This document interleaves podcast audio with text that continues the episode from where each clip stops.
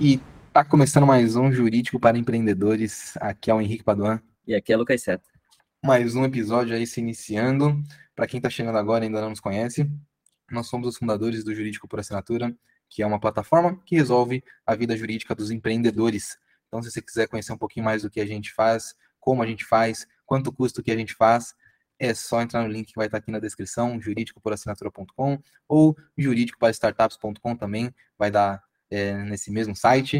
Uh, e caso a pessoa tenha mais alguma dúvida, Seta, o que, que ela pode fazer? Ela pode agendar uma reunião online gratuita, Henrique. Nossa agenda é aberta, isso a gente já fala há alguns anos aqui, mas para quem ainda não sabe, nossa agenda é aberta, então se você tiver alguma dúvida, é só ir lá marcar. É, no mesmo site que o Henrique comentou, no jurídicoporassinatura.com, um uma das primeiras coisas que aparece é um botãozinho para você marcar um papo. Então não tem erro. Tá?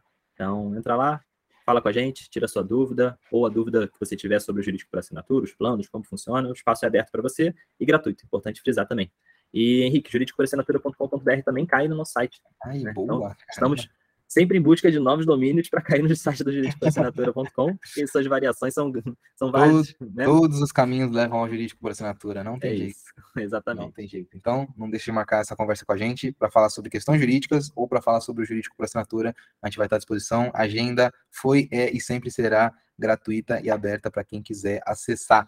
E aí, Seta, Uh, sobre o que nós vamos falar hoje? Hoje a gente vai falar um pouquinho sobre propriedade intelectual, Henrique. Acho que a gente já falou bastante sobre isso ao longo do tempo, né? Sobre marca, sobre patente, a gente já falou, sobre direito autoral. Hoje a gente vai dar um panorama geral, né? Quando algumas empresas, startups, ou algum, enfim, quem está querendo abrir um negócio, vai, vem falar com a gente fala, eu quero proteger a minha propriedade intelectual.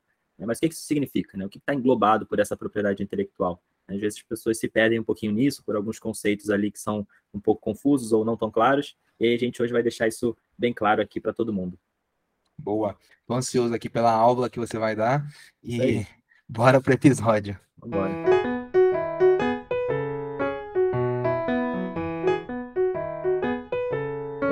eu acho que o primeiro ponto, Henrique, é uma coisa que a gente já falou lá atrás, eu não sei, parece, tem a impressão que a gente não fala sobre isso há um tempo, que hum. é a gente não pode proteger a ideia. Hum, boa. Né? Acho que é um bom ponto de partida, porque muita gente chega né, até o jurídico por assinatura, marca uma reunião e fala assim, ah, eu tenho a ideia X eu gostaria de protegê-la. E a gente sabe que isso não é possível, né? Assim, tem aquele papo de que ah, uma ideia sem execução de nada vale, etc. E assim, não vamos entrar nesse mérito aqui, mas juridicamente falando, uma ideia ela não pode ser protegida. Né? A baseada da ideia vale um real. Caramba. Anota essa. Uma bela aspa. Dá pra gente botar isso aí na capa, né, do, do podcast. Mas enfim, é, a ideia de nada vale se a gente é, não tiver realmente uma execução. Então a gente sempre parte também para algumas perguntas do tipo: você já tem uma marca de fato? Você tem um software desenvolvido? E assim por diante, para ver se a gente tem algo realmente palpável ali. Um software não é muito palpável, mas é, que a gente possa de fato proteger. Então, acho que esse ponto de partida é importante. Então, se você tem uma ideia e quer protegê-la, a melhor coisa que você faz é executar essa ideia e você criar uma marca para ela, começar a criar um marketing em cima dela, começar a criar esse awareness. Gostou, Henrique? É que a gente fala uma palavra em inglês, a gente tem que trazer aqui um tom diferente, né? Então, assim, é bom você começar a pensar em construir todo um acabouço ali de propriedade intelectual ao redor do seu negócio, da sua ideia, e aí, de fato, você vai poder protegê-la, né? E aí, como você pode proteger? E aí, quando a gente fala em propriedade intelectual, ele é um grande mundo que engloba três diferentes áreas, tá? Então, a gente tem a, o direito autoral, a propriedade industrial e a proteção sui generis. Essa última, a gente não vai nem entrar no mérito, Henrique, porque não, vamos dizer que não se aplica aqui para o dia a dia de quem está ouvindo nosso podcast, e a gente fica basicamente entre ali direito autoral e propriedade industrial, tá? A propriedade industrial, ela inclui marca, patente, desenho industrial, indicação geográfica, enfim, disso o que, que a gente pode extrair? No geral, a gente extrai marca, patente e um pouquinho ali de desenho industrial. Eu acho que desenho industrial vale até um episódio próprio, Henrique. A gente falar sobre alguns casos específicos, como, por exemplo, o Nubank, que registrou ali como desenho industrial a sua é, disposição da, dos elementos visuais dentro do aplicativo do Nubank. Aquela barrinha ali lateral é, é, um ponto relevante e que nos Estados Unidos é um pouco mais, não vou dizer avançado, mas é um pouco mais bem sedimentado isso. Uhum. Né, sobre mais frequente, né? Bem mais frequente. É. Aqui, no, aqui no Brasil ainda não é tão frequente, mas é um bom exemplo que a gente tem para você entender como funcionaria o desenho industrial de uma maneira um pouco mais moderna, né? É, a gente tem também as patentes e marcas, tá? A marca que a gente já tem uma série de episódios falando sobre elas, assim como a patente também. Né? Então, às vezes as pessoas se confundem sobre patente e marca, então eu convido você, convido gentilmente a, a ouvir os nossos episódios sobre patente e marca para entender melhor sobre isso. Mas, no geral, quando a gente está falando aqui sobre os negócios, sejam eles uma startup ou não, uma empresa, no geral a gente está falando de marca, tá? Patentes são em casos muito mais específicos, questões muito mais técnicas e a marca não. Quando você está registrando ali o nome do seu negócio ou uma logo, você já tem que registrar a marca de imediato e talvez a primeira propriedade intelectual que você possa proteger do seu negócio normalmente vai ser a marca. Concordem? Uhum. É, eu acho que uh, é a mais visível né, uhum. né, dessas proteções é, da propriedade intelectual. Né? Às vezes o, o software ou outras questões de desenho industrial ficam uhum. mais intangíveis, né? mais metafísicas do que o registro de marca, uhum. porque a marca você vê ali a todo momento, e eu acho que existe uma tradição muito grande, né, Sérgio? Sim. Eh, de registro de marca, e a gente tem episódio falando sobre isso também, né? Uhum. De como se registrar uma marca. Sim, é isso. Então, a marca talvez seja aquele primeiro passo que você possa dar para proteger é, a sua propriedade intelectual, mais especificamente uma propriedade industrial, que é uma marca, mas esqueça essas classificações, foque uhum. em proteger ali. Então, beleza. Né? A gente tem a marca protegida e, por outro lado, eu comentei também de direito autoral, Henrique. A gente uhum. tem aqui, dentro do direito autoral, a gente tem os programas de computador, que são softwares, que a gente pode proteger o código-fonte. Né? Então, assim, quando eu protejo um software, eu não protejo o conceito do software, a ideia por trás do software. Então, um exemplo claro é Uber e 99. Os dois são aplicativos ou softwares que fazem a mesma coisa, né? uhum. né? Transportam passageiros e tal, tem as suas diferenças, mas no geral é a mesma ideia. Agora, o código-fonte de ambos, ele é diferente. Então, eles podem coexistir sem problema nenhum. Ninguém pode proteger a ideia ou a ideia de um software que faz o link entre passageiros e motoristas. Isso eu não posso proteger. Então, assim como a gente tem Food, Rap e outros aplicativos, a gente também tem 99, Uber, e a gente pode ter todos eles, desde que o código-fonte não seja uma cópia ali um do outro, porque aí sim isso é protegido pelo direito autoral. Então, a partir do momento que um desenvolvedor ele começa a escrever o seu código-fonte ali de um, de um, software, ou a empresa ela tem esse código-fonte sendo desenvolvido por uma grande equipe, esse código-fonte ele é um direito autoral da empresa, tá? E aí, quando falo um direito autoral da empresa, é importante dizer que o direito autoral ele tem duas dimensões. Ele tem ali uma parte moral e uma parte patrimonial. Qual é a parte moral do direito autoral? é que o autor ele tem que sempre ser reconhecido como autor de determinada obra. Tá? Então, por mais que o software seja da, do 99, alguém, algum ser humano, alguma pessoa física ou mais de um, eles desenvolveram aquilo de fato e eles são os autores daquela obra e têm que ser creditados como tal. Tá? Ainda que aí entra a, a esfera patrimonial, ainda que quem usufrua disso seja o 99, porque contratou essas pessoas, pagou e, por contrato, teve direito a usufruir de tudo aquilo que foi elaborado enquanto é, esse contrato era vigente. Tá? Então, assim, são dois pontos relevantes que é uma coisa que às vezes perguntam para gente, Henrique, que é, pô, estou registrando meu software, mas por que você precisa do nome de quem desenvolveu? A gente precisa porque esse direito moral de saber quem é o autor de determinada obra, ele é irrevogável, assim, a gente não pode em nenhum momento tirar essa pessoa do caminho e dizer eu que desenvolvi, não, quem desenvolveu foi essa pessoa que você contratou aqui, e ela talvez não ganhe nada por isso, só, entre aspas, o reconhecimento de que ela realmente é autora daquele software, é, ainda que você usufrua da parte patrimonial ao longo do tempo. Beleza, né? Então a gente tem os programas de computador. De direito de autor, Henrique, a gente tem muita coisa, né? E aqui talvez não se aplique necessariamente ao dia a dia de, um, de uma startup, de uma empresa de tecnologia ou de, dos empreendedores em geral, mas talvez sim. Então a gente tem direito de autor, que a gente pensa numa música, quem compôs uma. Ah, eu que compus essa música. É... Mas tem um ponto relevante que eu vejo acontecendo cada vez mais, que são os personagens. Exato. Né? Nós pensando no crescimento do setor de jogos, uhum. ou da gamificação, e até mesmo na área de vendas, né? Porque a gente tem um grande exemplo aí, vendas e customer success, né? Que é a Luda Magalu, ah. que é uma crescente isso, de fato. Exatamente. Você vai proteger a Magalu ali, porque ela é um, é, é, é um direito autoral, né? Da Magazine Luiza, que criou aquele personagem ou aquela personagem e isso vai acontecer cada vez mais, né? Essa parte de jogos eu acho que vai ser muito importante. Pensa numa empresa de que está criando um jogo, quanto ela tem que proteger a sua propriedade intelectual, uhum. né? É, seja com a parte do software, seja com a parte desses direitos de autor. No, no fim das contas, está construindo uma história, né, Henrique? Quase como um livro. Só que você tem outra face, outra, outra forma de visualizar, né? Aquela, aquela história que está sendo contada. É... E a gente tem também cada vez mais as empresas criando certos avatares, né? É cada vez mais comum a gente ver alguma empresa ou até influenciadores criando o seu próprio avatar, etc., que no fim é um direito autoral. Tá? Então a gente tem que pensar em protegê-lo, lembrando que aí um ponto bem relevante, já que eu estou falando aqui de propriedade intelectual como um todo, existe uma diferença bem grande entre direito autoral e propriedade industrial. Uhum. A propriedade industrial, que são as marcas, patentes, etc., e o direito autoral que eu comentei aqui de software e assim por diante. É, o direito autoral ele não precisa de um registro de fato de um órgão para que ele seja considerado protegido. A partir do momento que alguém começou a desenhar ali, fez a personagem da Magalu, ou começou a desenvolver o, um software escrevendo seu código-fonte, ele já está protegido desde a origem, tá? Então basta você comprovar que você é o criador daquela obra. Como é que você comprova isso? de alguma forma você tem que comprovar, seja por um e-mail que você trocou, seja por um, é, sei lá, é, por um acesso mais antigo ali do, de um GitHub, não sei. De alguma forma você tem que publicar aquilo para que seja fácil de comprovar. Ou você pode registrar também, né? O software, por exemplo, a gente pode registrar no INPI, sem problema nenhum, é um custo baixo e você garante uma proteção ali, mas você não precisa registrá-lo para que ele seja seu. É um direito autoral, como personagem, uma música, você pode registrar na Biblioteca Nacional. Você não precisa, mas você pode, é uma forma de garantir, né, e você conseguir comprovar mais facilmente. Enquanto a marca, a patente, por exemplo, a gente tem, tem que registrar no INPI para você deter aquela, aquele registro. Tanto é que na marca a regra é, quem registrou antes detém o direito de uso da marca. Tá? Então, assim, não importa se você usa, mas se você não registra, você não consegue.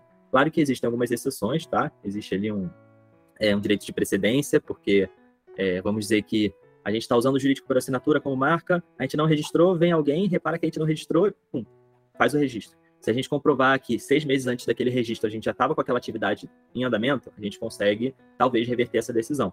Mas enfim, vamos ficar na regra, não na exceção, né? Porque você não quer depender de exceção para proteger ali a sua propriedade intelectual, né? Então, é, tem essas diferenças no registro e acho que dei um passeio meio que sobre tudo, Henrique. Não sei se você sentiu falta de alguma coisa ou de algum ponto. Sabe uma coisa que fizeram essa questão um dia desses e acho hum. bacana gente comentar?